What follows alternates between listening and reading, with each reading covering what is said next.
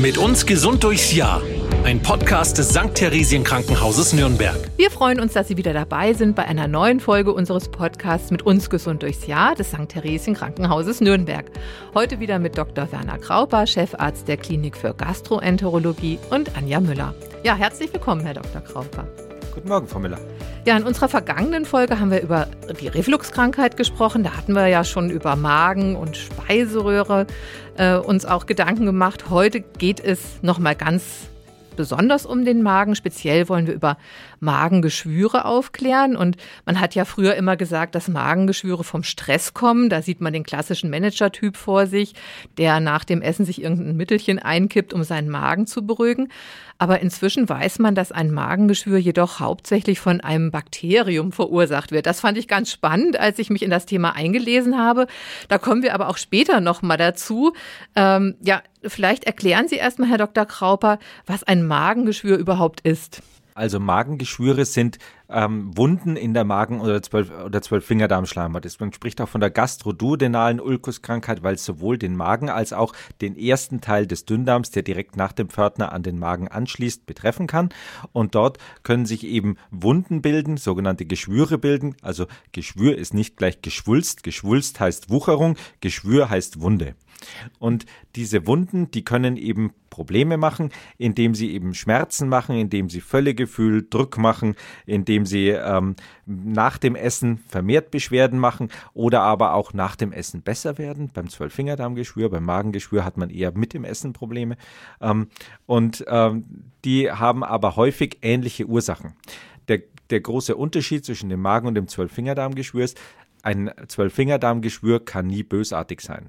Ein Magengeschwür sollte auch nach Abheilung nochmal kontrolliert werden mit dem Endoskop, um eben sicher zu sein, dass da nicht doch ein Krebs dahinter steckt. Aber zuerst weiß man ja erstmal gar nicht, dass man ein Magengeschwür hat. Also mhm. das geht ja wahrscheinlich erstmal mit einer äh, kleinen Verletzung los. Also wenn sich, wie, wie Sie das jetzt beschrieben haben, dann stelle ich mir wie so eine Art Schürfwunde vor an der Magenschleimhaut. Also das, das beginnt mit Erosionen, mhm, oberflächlichen ja. Schleimhautabschürfungen mhm. und die können im Rahmen einer chronischen Magenschleimhautentzündung halt tiefer werden und richtige tiefe tiefe Wunden bis zu einer Perforation des Magens mit dann eben Operationspflichtigkeit. Und äh, auf dem Wege dahin können Sie natürlich noch andere Komplikationen machen, wie vor allem Blutungen. Ja, genau. Aber äh, vor allem würde man wahrscheinlich erstmal Schmerzen haben. Die Schmerzen sind am Anfang eben das erste Symptom, können aber äh, je nachdem, was die Ursache des Magengeschwürs ist, auch mal ganz unterschiedlich stark ausgeprägt sein. Es gibt Magengeschwüre, die ähm, da gibt es diese äh, sogenannte ABC-Regel. Äh, das Magen, die, die chronische Magenschleimhautentzündung vom Typ A, die ist autoimmun. Da finden sich eben Antikörper, die gegen körpereigene Zellen des, des Magens sich entwickeln und dann die angreifen. Und da eine chronische Magenschleimhautentzündung ähm, machen die dann aber über Jahre auch eben durch die chronische Entzündung auch mal theoretisch bösartig werden kann. Diese Patienten nehmen wir deswegen in Überwachungsprogramme mit hinein. Die häufigste Form der Magenschleimhautentzündung in allen Ländern der Welt ist die B-Gastritis, das ist die sogenannte bakterielle Gastritis, A, B, C folgt dann auch noch. Bakterielle Gastritis bedeutet, da ist dieser Helicobacter, über den wir später noch sprechen ja. werden, involviert. Und dann gibt es noch die sogenannte Typ C Gastritis, das ist die chemisch-toxische Gastritis, die eben durch bestimmte Medikamente, vor allem durch Schmerzmittel, Antirheumatika ausgelöst wird. Also sowas wie Aspirin, wie Voltaren, wie Ibuprofen, Diclofenac eben, ja. Das sind die Medikamente, die eine schützende Substanz die in der Magenschleimhaut normalerweise vorhanden ist, ein sogenanntes Prostaglandin, eben in ihrer Synthese hemmen und dadurch dann eben äh, verhindern, dass, dass eben sich der Magen gegen die Säure schützen kann oder der Zwölffingerdarm und dann eben häufig unter diesen Substanzen Geschwüre entstehen. Und das Problem ist, wenn das ein Schmerzmittel ist, dann wirkt es natürlich gegen den Schmerz. Ach und dann so. merkt man gar nicht, mhm. dass man mhm. ein Geschwür mhm. kriegt. Genau. Also da, äh, das ist eigentlich eher kontraproduktiv. Ja, genau. ja. Ja, ja. Wenn man dafür anfällig ist und man weiß, man hat das schon mal gehabt ähm, oder aber auch andere Risikofaktoren bestehen, dann würde man auch gleichzeitig eben Schutzmedikamente unter der Behandlung mit solchen Substanzen, wenn das erforderlich, wenn man zum Beispiel solche Schmerzen hat, dass man sonst sich gar nicht mehr bewegen kann, ja. eben gleich geben oder aber auf andere Substanzen genau. eben ausweichen. Aber das ist ja oft auch der Fall, wenn man über einen längeren Zeitraum Schmerzmittel einnehmen muss, dass man dann auch einen Magenschutz dazu dann Genau. ver, äh, verabreicht Ja. bekommt. Mhm. Ja, aber äh, verstehe ich das jetzt richtig, dass ein Magengeschwür auch immer dann entsteht, also wenn dieses irgendwie das Gleichgewicht im Magen oder diese, dieser normale Zustand der Magensäure oder das Zusammenspiel eben gestört ist. So ist es. Das ist immer ein Gleichgewicht zwischen schützenden und aggressiven Faktoren. Aggressiv ist immer die Säure, schützend ist eben die Schleimschicht und die Durchblutung. Denn eigentlich ist es doch so, dass diese Schleimschicht ja wahrscheinlich sehr robust ist, wenn sie immer dauernd in Kontakt ist mit der Magensäure. Normalerweise ist die ja wahrscheinlich wirklich sehr widerstandsfähig. So ist es. Ähm, aber die kann eben durch bestimmte Faktoren geschädigt werden. Ähm, Alkohol ist ein schädigender Faktor. Es gibt eine alkoholische Gastritis. Nikotin ist ein schädigender Faktor. Ähm, dann ähm, gibt es eben bestimmte Medikamente wie diese nicht steroidalen Antirheumatika, die eben diese Prostaglandine, die da schützend mit drin sind, äh, äh, reduzieren. Und ähm, dann gibt es natürlich auch eben äh, die Schädigung der Schleimhaut durch den Helicobacter oder aber durch Autoimmunerkrankungen. Das sind eben die, die wichtigsten äh, äh, Schädigungsfaktoren. Ja, äh, was den Helicobacter angeht, da kommen wir gleich noch drauf. Mich würde jetzt noch mal interessieren, Sie sagen ja jetzt, es kann eine Magenschleimhautentzündung am Anfang stehen und dann erst entsteht das, Ma das Magengeschwür. Aber wie würde man das jetzt unterscheiden? Ist es eine Magenschleimhautentzündung oder ist es schon ein Magengeschwür? Das ist ähm, anamnestisch nicht so einfach zu unterscheiden. Deswegen greift er eben häufig zu dem äh, zur Endoskopie, um sich das Ganze anzuschauen. Wenn eben eine, so Beschwerden länger bestehen, äh, länger heißt immer länger als drei Monate, dann würde man eben ähm, auch mal zu einem Facharzt überweisen, der eine Endoskopie machen kann, würde in einer äh, meistens mit einer kurzen Schlafspritze eben dann in den Magen hineinschauen, weil eben das äh, Luft hineinblasen in den Magen schon ein bisschen eben aufstoßen, Beschwerden machen kann, äh, drückt auch etwas drücken kann und eben auch einen starken, starken Würgereiz hervorrufen kann. Deswegen häufig mit Sedierung. Es gibt aber auch Patienten, die haben da überhaupt keine Probleme, die schlucken das, wann immer sie wollen. Aber ähm, äh, in den meisten Fällen macht man es eben mit einer kurzen Narkose, lässt den Patienten schlafen, aber äh, nur so, dass er hinterher auch sehr rasch wieder wach ist und eben äh, äh, selber atmet und eben keinen Narkosearzt dazu braucht. Und dann schaut man eben, handelt es sich nur um eine Magenschleimhautentzündung oder handelt es sich bereits um Geschwüre? Und an der Stelle kann man dann eben auch Proben nehmen im Magen. Ähm, die Proben werden dann an einen Pathologen verschickt oder aber ma man macht auch nur einen Schnelltest, wenn man schon sieht, es geht darum, äh, ob der Helicobacter vorliegt oder nicht. Ja, und da kommen wir schon zu dem Helicobacter. Was ist denn das für ein Bakterium? Das haben ja sehr viele Menschen. Der Helicobacter ist ein Bakterium, das man noch gar nicht so lange kennt. Das ist eine spannende Geschichte. Ähm, das wurde erst äh, überhaupt 1983 entdeckt.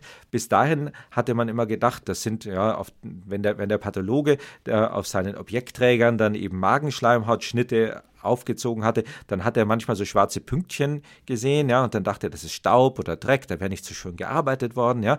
Aber äh, zwei Australier, Marshall und Warren aus äh, dem Westen Australiens, haben eben das genauer untersucht und haben festgestellt, dass das eben die Patienten sind, die auch immer eine schwere Magenschleimhautentzündung haben, die diesen, diesen Fleck, diese, diesen Dreck auf den Objektträgern haben. Und dann haben sie das eben genauer untersucht und haben herausgefunden, dass das ein Bakterium ist, das eben mit diesen Magenschleimhautentzündungen und mit der Geschwürsentstehung assoziiert ist und haben den zunächst mal Campylobacter gedacht, äh, ge genannt.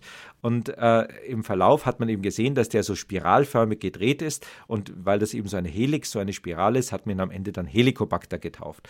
Und ähm, dafür haben die beiden dann sogar einen Nobelpreis bekommen. Ja, und ich fand ihn auch sehr verdient, denn was ich gelesen habe, haben die ja im Selbstversuch äh, sich diesen Helicobacter dann zugeführt, ja, den getrunken. Und daraufhin hat dann einer auch eine Magenschleimhautentzündung entwickelt und damit war sozusagen der Beweis erbracht. Also das ist ja schon sehr heroisch. Das war auch. heroisch, ja. Eine absolute Heldentat. Ja, natürlich. Ja, gut. Ich sage jetzt mal, kostet vielleicht auch ein bisschen Überwindung, aber sie waren eben auch von ihrer Theorie überzeugt. Überzeugt, und genau. wie gesagt, hat ja wahrscheinlich jetzt auch, äh, wie Sie sagen, also in Ihrem Fachgebiet eine, ein völliges Umdenken herbeigeführt. Ja, bisher hatte man eben bisher immer das, das, die Idee, dass es eben diese Stresspersönlichkeit, diesen Manager gibt, ja. Und bis man darauf gekommen ist, dass das wirklich in den meisten Fällen eine Infektionskrankheit ist, mit die, die eben einen Großteil der Weltbevölkerung betrifft, ähm, hat man eben, äh, das hat komplett zu einer, zu einer Änderung der Wahrnehmung der Ulkuskrankheit geführt. Und das erklärt natürlich auch, warum immer mal wieder, wenn sich dann das Gleichgewicht zwischen schützenden und, äh, und schädigenden Faktoren ein bisschen wieder zur Schädigung verschiebt, dieser Helicobacter wiederkommen kann und eben wieder ein Geschwür auslösen kann. Und deswegen spricht man eben von dieser gastroduodenalen Ulkuskrankheit, die häufig eben erst dann zu beheben ist, wenn man diesen Helicobacter los ist. Aber viele Menschen haben den ja auch, aber da entwickelt sich gar keine Magenschleimhautentzündung oder gar kein Magengeschwür. Das heißt ja nicht, ist ja kein Automatismus da, oder? Also wenn Sie ein starkes Immunsystem haben, dann wird er ja vielleicht auch in Schach gehalten. Ja, es sind nur 10 bis 20 Prozent der kolonisierten Patienten, die wirklich auch ein Geschwür entwickeln. Ähm, Warum das so ist, äh, ist gar nicht so ganz klar, warum manche mit dem besser zusammenleben als andere. Äh, entscheidend ist halt immer die Gesamtsumme der schädigenden Faktoren, ob das wirklich an der Schleimhaut zum Problem kommt oder nicht. Mhm. Und deswegen kann es auch durchaus sein, dass so ein Geschwür wieder abheilt, ja, und dann eben auch wieder kommt in dem Moment, wo man halt wieder mal mehr Alkohol getrunken hat, mehr geraucht hat oder andere schädigende Faktoren dazugekommen sind. Mhm. Stress mhm. oder eben äh, alles, was zur Übersäuerung des Magens führt und eben die Schleimhaut schwächt. Aber wie wird denn das Bakterium überhaupt übertragen? Also wie, wie würde man das bekommen? Also die meisten akquirieren es in der Kindheit. Das wird von der Mutter auf, das, auf das, den Säugling übertragen, ganz häufig. Ähm, das sind eben diese vorgekauten Essensteile, die man dann eben in der Kindheit dann bekommt. Ja? Oder, oder aber der Schnuller, der halt mal kurz abgeschleckt wird und wieder zurückkommt. Genau weiß man es nicht, wie die Übertragung ist, aber man hat festgestellt, dass das eben ähm, ganz häufig schon in der Kindheit akquiriert wird. Mhm. Und ähm, wahrscheinlich sind es eben die Sachen, die dazu führen. Danach, äh, wenn man den behandelt hat, hat, ist das Risiko, dass man ihn wieder als Erwachsener bekommt, etwa ein Prozent pro Jahr. Mhm. Und den würde man mit einem Antibiotikum dann behandeln oder wenn mit man den einer Antibiotika-Kombination in den meisten mhm. Fällen verbunden mit einem säurehemmenden Medikament.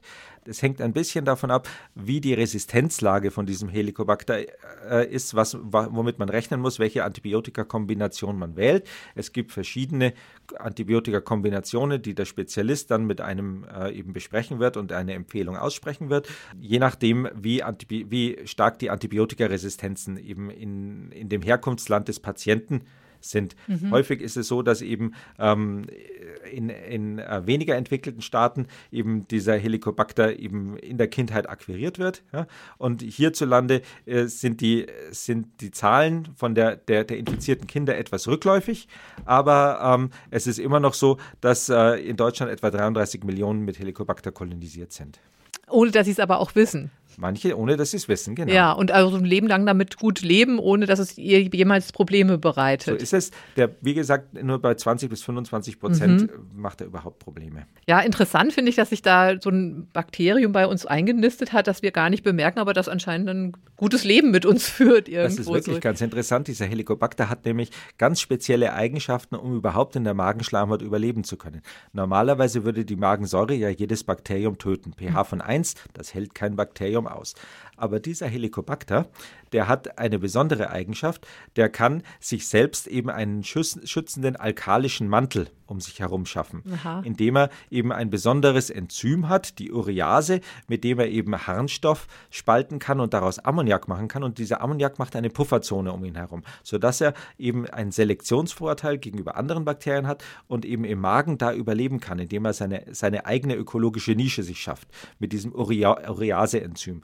Und dieses Urease-Enzym, das nutzen wir Gastroenterologen auch, indem wir eben einen Schnelltest auf den Helicobacter machen. Mhm. Und wenn äh, eben Helicobacter in dieser Probe drin ist und der die Urease hat, dann äh, wird es zu, in dieser Probe zu einem pH-Umschlag kommen. Und den kann man dann an einer Farbreaktion nachweisen. Und dann kann der Gastroenterologe schon direkt nach der Endoskopie eben ein Stück Magenschleimhaut da in so ein Probengefäß stecken. Und wenn dann Helicobacter mit Urease drin ist, dann wird das eben auf Rot umschlagen. Und könnte man das auch mit einem Atemtest feststellen dann auch? Atemtest geht auch.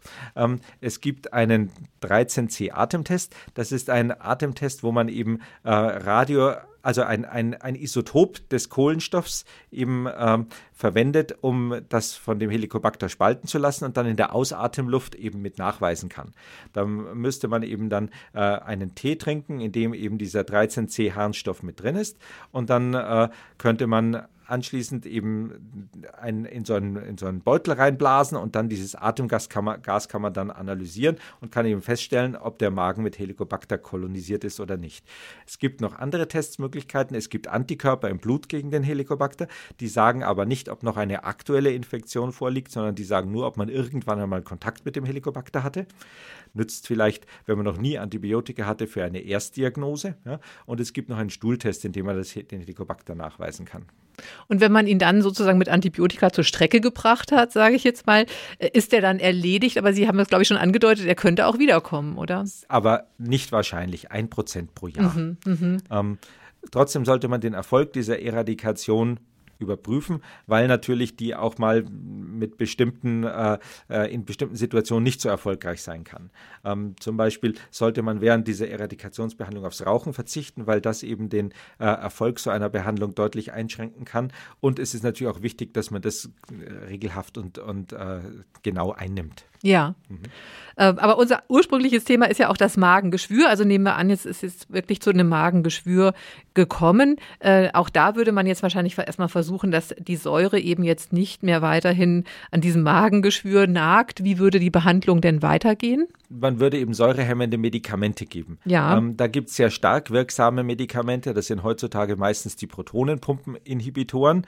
Ganz bevor die ent entdeckt worden sind, hat man noch eben andere Säure unter unterdrückende Medikamente die äh, H2-Blocker gegeben, also die hießen irgendwie auf Itidin, also äh, Ranitidin, äh, Cimetidin, Famotidin, ja, das sind die verschiedenen Medikamente und die äh, Protonenpumpenblocker, die enden alle auf Azol, also Pantoprazol, Omeprazol, Esomeprazol, Rabeprazol. Das sind so die Medikamente, die eben sehr stark die Säurebildung unterdrücken und die, äh, die dazu führen können, dass ein Magen praktisch keine Säure mehr produziert. Mhm. Und damit können dann eben diese Geschwüre sehr gut wieder abheilen.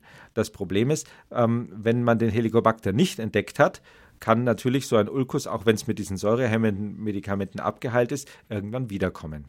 Klar, weil der, das Bakterium hat überlebt. Das überlebt genau, auch das, diese das, Medikamente. Da braucht man eben wirklich eine Dreifachkombination häufig oder manchmal sogar Vierfachkombination aus eben diesen säurehemmenden Medikamenten, um diesen Selektionsvorteil vom, vom Bakterium wegzunehmen und äh, zusätzlich eben Antibiotika.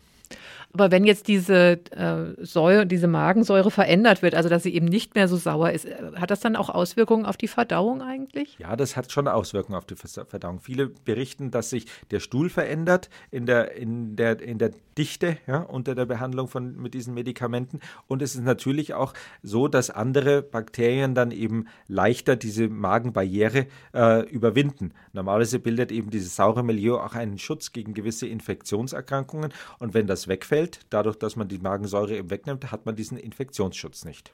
Aber man müsste es ja nicht zu lange einnehmen wahrscheinlich. So ist es. Ja, also was ist dann so eine, die Dauer ungefähr? Also normalerweise für diese Eradikationsbehandlung äh, normalerweise sieben bis zehn Tage. Dann ist eben dieser Helicobacter weg. Aber wenn man ein Geschwür zum Abheilen bringen muss, dann nimmt man das normalerweise schon vier Wochen ein.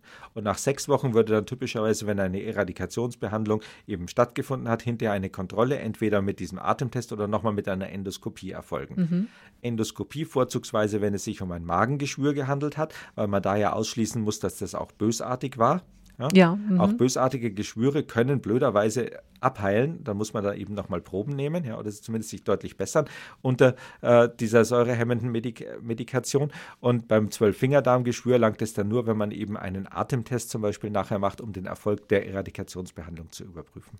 Und was würde denn jetzt passieren, wenn so ein Magengeschwür unbehandelt bleibt? Dann arbeitet sich das ja praktisch, diese Schürfunde wird immer größer in der Magenschleimhaut und es geht immer tiefer rein. Was, wie geht es da weiter? Also was könnten da für Komplikationen auftreten? Ja, ein Drittel der Patienten mit Geschwüren wird leider erst durch Komplikationen auffällig. Ein Fünftel aller Geschwürpatienten erkrankt an einer akuten oder chronischen Blutung.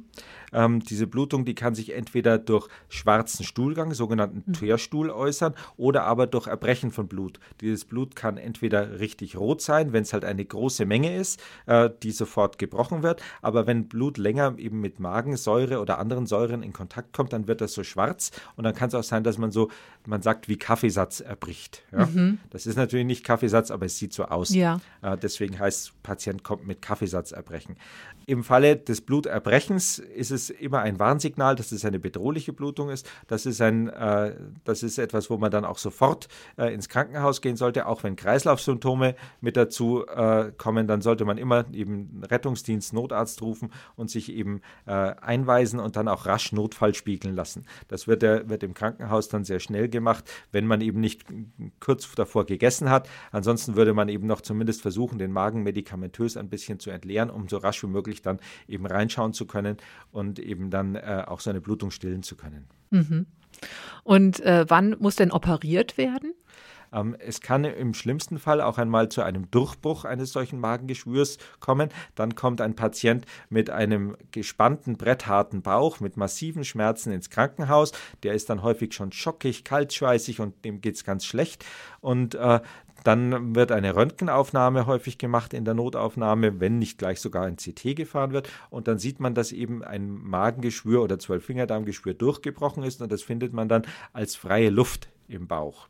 Ähm, dann macht man eine Aufnahme in Linksseitenlage oder wenn der Patient noch nicht ganz so schlecht beieinander ist, im Stehen. Und dann sieht man entweder eine Luftsichel unter dem Zwerchfell oder aber in Linksseitenlage eben unter der Bauchdecke, freie Luft. Und dann ist es ein Hinweis darauf, dass ein Hohlorgan im Bauch eben perforiert sein muss. Und dann kann es sich dabei eben um ein, ein durchgebrochenes Magengeschwür handeln. Und dann müsste der Chirurg ran. Dann muss der Chirurg ran. Was ja, würde der dann Notfallsituation, machen? Der würde in dem Fall eben dieses Geschwür übernähen in vielen Fällen. In manchen Fällen muss aber auch ein Teil des Magens entfernt werden, mhm. je nachdem, wo das Geschwür eben sitzt. Ja, das ist auch nochmal eine Frage, die ich habe. Also man stellt sich ja immer so den Magen wie so eine Bohne vor und so Magengeschwüre, wo kommen die denn dann vermehrt vor? Also eher so im oberen Bereich oder unten, wo sich vielleicht mehr Säure sammelt oder wie muss ich mir das vorstellen? Häufig sind diese äh, Magengeschwüre ähm, an den Grenzzonen von der, von der sogenannten Antrumschleimhaut. Der unter, das untere Drittel des Magens ist, ist der Antrum, das Antrum und ähm, an der Grenze von, äh, dass dieses Antrum hat eine glatte Oberfläche.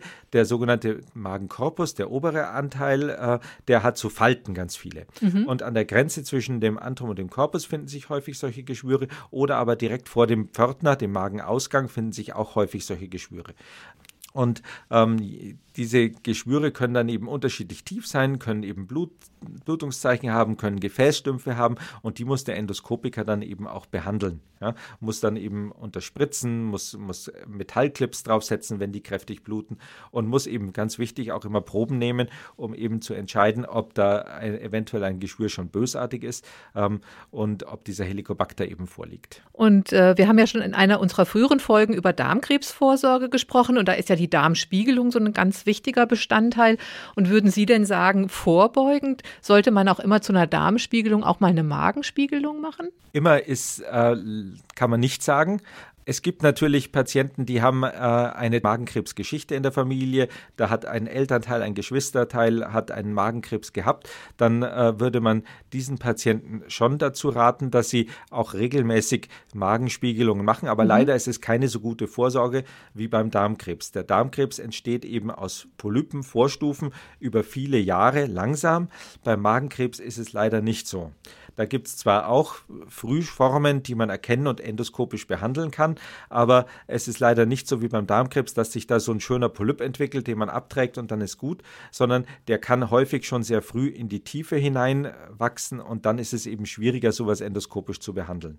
Dann muss eben auch mal operiert werden. Äh, ja, und dann wieder unsere Frage zum Schluss. Wie immer, also was, was kann man selber vorbeugend machen, um, um den Magen gesund zu erhalten? Ich denke mal, äh, diese äh, Infizierung mit dem Helicobacter, das hat man ja nicht in der Hand unbedingt. Aber äh, was kann ich für meine Magengesundheit trotzdem machen? Also grundsätzlich ist gesunde Ernährung natürlich immer sinnvoll. Ja? Äh, Alkohol und Nikotin sind die Noxen, die am Magen äh, wirklich Scha Schäden anrichten mhm. können.